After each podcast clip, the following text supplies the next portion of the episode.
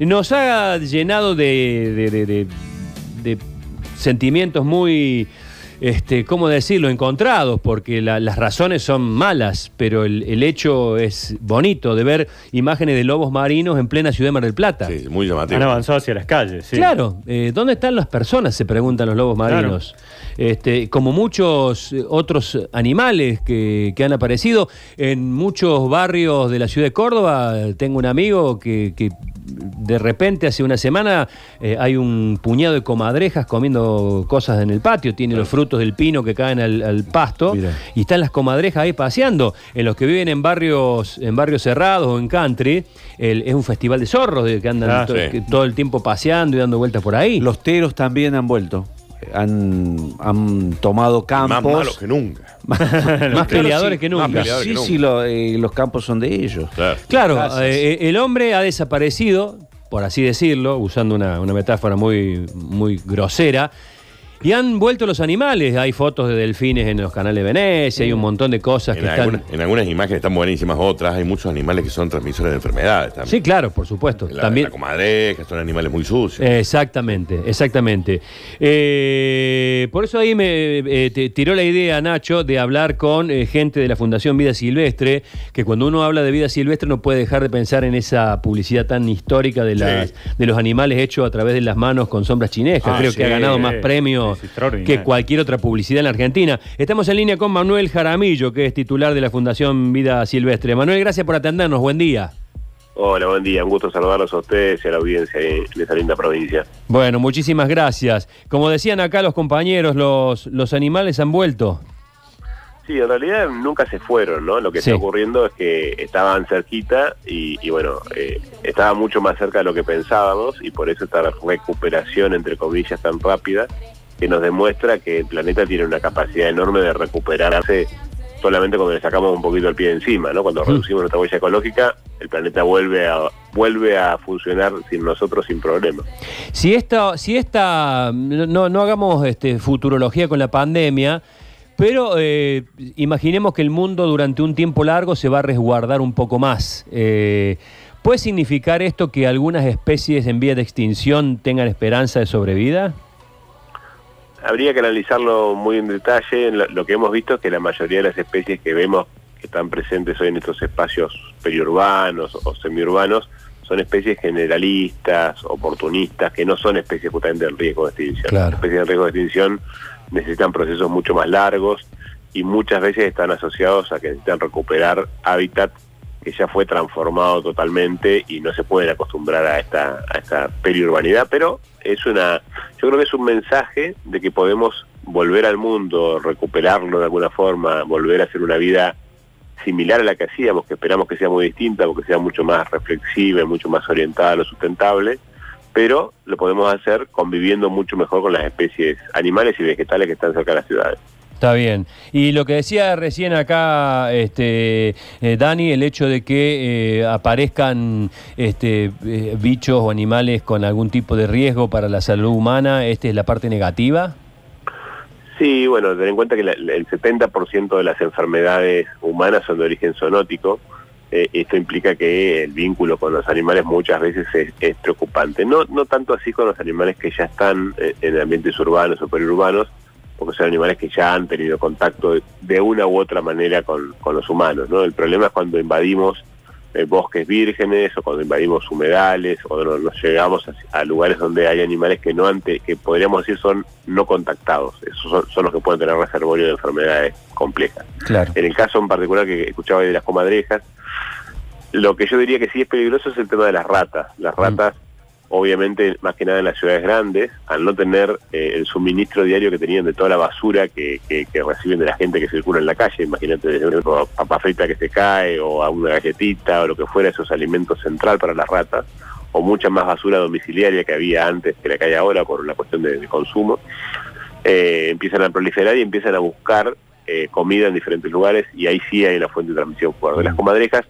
obviamente eh, pueden ser también, esos no son roedores, son marsupiales, eh, no son tan, no tienen una carga tan fuerte de enfermedades, pero eh, si proliferaran mucho, podrían haber- haber- habría que analizarlo, ¿no? De hecho, Manuel, eh, antes de hacerte eh, un comentario más, ayer estaba por el centro y veía muchas ratas que cruzaban la 27 de abril. Sí, de hecho, sí, nosotros sí. tenemos en la Plaza San Martín invadida siempre por, por ratas, ratones, pero bueno, evidentemente van ganando su lugar. Eh, no, simplemente eh, ir por este lugar donde mencionabas, Manuel, las enfermedades del el coronavirus, digamos, el origen es un animal que todavía no se ha determinado bien cuál es, ¿no? Sí, bueno, justamente como eh, ahí escribí un poco en la columna de opinión que sacamos hace unos días, eh, eh, está confirmado que es una enfermedad de origen zoonótica, no se sabe bien cuál fue el proceso, si es que hubo o no hubo una, una serpiente o hubo o no hubo un murciélago, pero lo que es importante aquí tener en cuenta que los virus mutan y si nosotros estamos muy cerca de animales que pueden ser, eh, pueden hospedar esos virus o pueden ser los que les permitan adquirir a los virus, a los virus las propiedades de, de infectar a los humanos, nos puede afectar a nosotros. Esto, cuidado, no quiere decir que hay que alejarse de los animales, ni hay que salir a matar diferentes especies, como en algunos lugares ha pasado con murciélagos o, o con otros eh, eh, ejemplares de animales, porque lo, lo que hay que hacer principalmente es preservarse del contacto y lo que hay que hacer es dejar de invadir espacios naturales donde Claro. estas especies se desarrollan eh, habitualmente. Y lo otro, eh, se ha pedido mucho que se reduzcan los mercados de especies vivas para alimentación especies silvestres. Ustedes saben que en Asia principalmente esto es algo muy común, eh, que tiene que ver con una necesidad y también con una cuestión cultural. Eh, en la Argentina también se consume mucha carne silvestre a partir de la caza eh, legal o ilegal. Eso también hay que, regularlo a través de la bromatología eh, y es necesario analizar en qué situaciones realmente es necesario incorporar carne silvestre y en cuáles no. Hay comunidades aisladas, hay pueblos originarios, en Argentina hay algunos obviamente, en la región del norte principalmente, que necesitan la proteína de la carne silvestre y esto tiene que ser tenido en cuenta, pero hay que intentar establecer medidas de asesoramiento y control para que la calidad bromatológica sea apropiada. Eh, Manuel, estamos hablando con Manuel Jaramillo, eh, titular director de la Fundación Vida Silvestre. Pensaba, digo, eh, llevamos un mes de, reducción de emisiones, de chimeneas apagadas, de que el humano, digamos, se ha retirado un poco de sus espacios y todo ha mejorado o ha cambiado. ¿Qué tendríamos que hacer después, cuando volvamos a la actividad normal, para que esto, esta calidad de vida la podamos mantener? La cosa es que eh, esto es interesante porque a través de la Convención eh, de, eh, Cambio Climático, Argentina ratificó el Acuerdo de París, donde tomó compromisos fuertes de reducción de emisiones. No solo Argentina, sino más de 180 países lo han tomado. Y la idea general es que para el 2050 todo el mundo tiene que ser carbono neutral para que podamos no solo eh, digamos dejar de emitir, sino recuperar un poco lo que, o sea, reducir el carbono que ya está disponible en la atmósfera. Entonces ahí hay eh, lo que se llaman los compromisos determinados por las naciones. Argentina ha presentado muchos de ellos. Lo que tenemos que hacer es cumplirlos. Y básicamente tiene que ver con descarbonizar la economía, con descarbonizar el transporte, principalmente transformándonos mucho en consumidores de energía eléctrica y no en la quema de combustibles fósiles. Y esa energía eléctrica tiene que aumentar enormemente en su proporción de renovable. Tenemos que dejar de enterrar dinero para desenterrar petróleo, quemarlo y transformarlo en dióxido de carbono. Y tenemos que apoyar fuertemente la energía solar, la eólica. Entonces, La con vaca biomasa. muerta estamos yendo en contramano. Totalmente, la vaca muerta es vaca muerta es un delirio importante de donde se lo mide desde hace tiempo, porque usa una técnica que es el fracking, que está totalmente probado que es muy agresiva con las fuentes de agua, que necesita muchísima energía para ser operada, que el, vol- el, el- el- el rendimiento de los pozos que se habilitan decae en tres años casi de manera eh, total, con lo cual la inversión que se hace, eh, cuando uno analiza el costo financiero, no, no se recupera.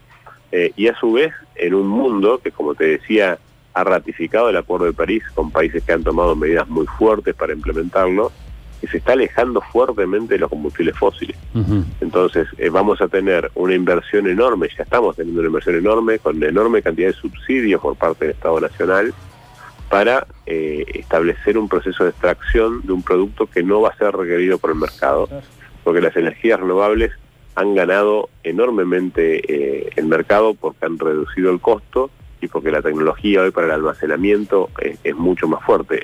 La apuesta de Argentina debería ser, sí, a un uso realmente responsable de las fuentes de litio que tenemos y al agregado de valor fuerte en nuestro país con trabajo argentino a ese litio que va a ser sin duda lo que mueva la energía en el futuro. Ya lo es, ¿no?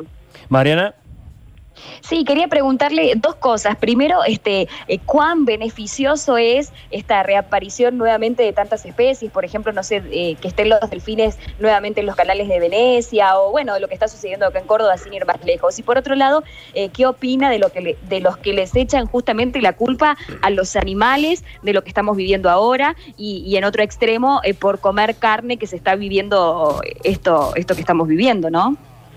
Sí, bueno, en- en primer lugar, es necesario aclarar lo de los delfines, después fue fue, fue cambiada la información. En los canales de Venecia lo que sí se vieron fueron cisnes que era común verlos antes y estaban mucho más claros y permite ver los peces. Los delfines fueron en la costa de Cerdeña, eh, lo cual eh, hay que tener mucho cuidado también porque en el entusiasmo que tenemos todos se comparte mucha información que no siempre es, exacta. Yo, de hecho, compartí en mis redes unos supuestos ciervos en Colín de los Andes que en realidad eran de la ciudad de Nara, de Japón, de hace como 10 años atrás. Eh, pero bueno, más allá de eso, eh, sí es importante, eh, a ver, la evaluación que yo hago es, está bueno, nos demuestra, como les decía al principio, que el planeta puede recuperarse rápidamente sin nosotros, sin que ni siquiera necesita que lo protejamos, necesita que no lo molestemos, ¿no? Y eso creo que también es otro mensaje importante.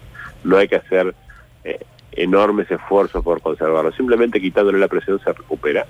Eso se va a mantener solo si cuando volvemos hacemos las cosas distintas a las que hacíamos. Si volvemos a usar el planeta como la usábamos antes, obviamente eso va a desaparecer enseguida. bien. Y en relación a, a quienes le echan la culpa a los animales, eh, bueno, eh, hay- yo creo que el problema no son los animales, el problema es la actitud de los hombres o de las personas en relación a los animales, ¿no? Si yo eh, cazo cualquier animal en cualquier lado y me lo como sin haberlo cocinado bien siquiera, el problema no es del animal, el problema es mío, ¿no? Eh, y, y ahí un poco radica eso. Y yendo un poco al extremo este de, de- de- del consumo de carne y demás, el, el planeta necesita muchos más veganos, sin duda, eh, hay que apoyarlos y hay que agradecerles por el enorme compromiso que toman, pero claro está que el planeta no puede ser vegano por diferentes razones, eh, eh, entre ellas el 30% de la superficie productiva de nuestro planeta son tierras de pastaje, son tierras donde no se puede desarrollar la agricultura y la única fuente de alimento que podemos producir ahí tiene que ver con animales que pasten.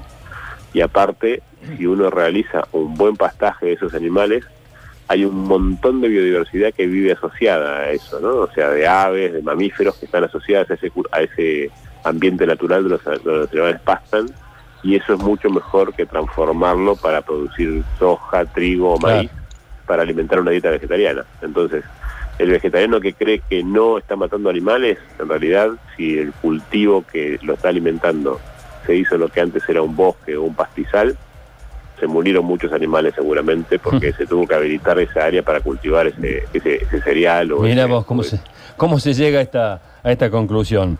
Eh, Manuel, gracias por este contacto. eh. Te mando un gran abrazo y gracias por habernos atendido. No, por favor, un placer y bueno, un saludo muy grande a toda la gente de Córdoba. Saludos.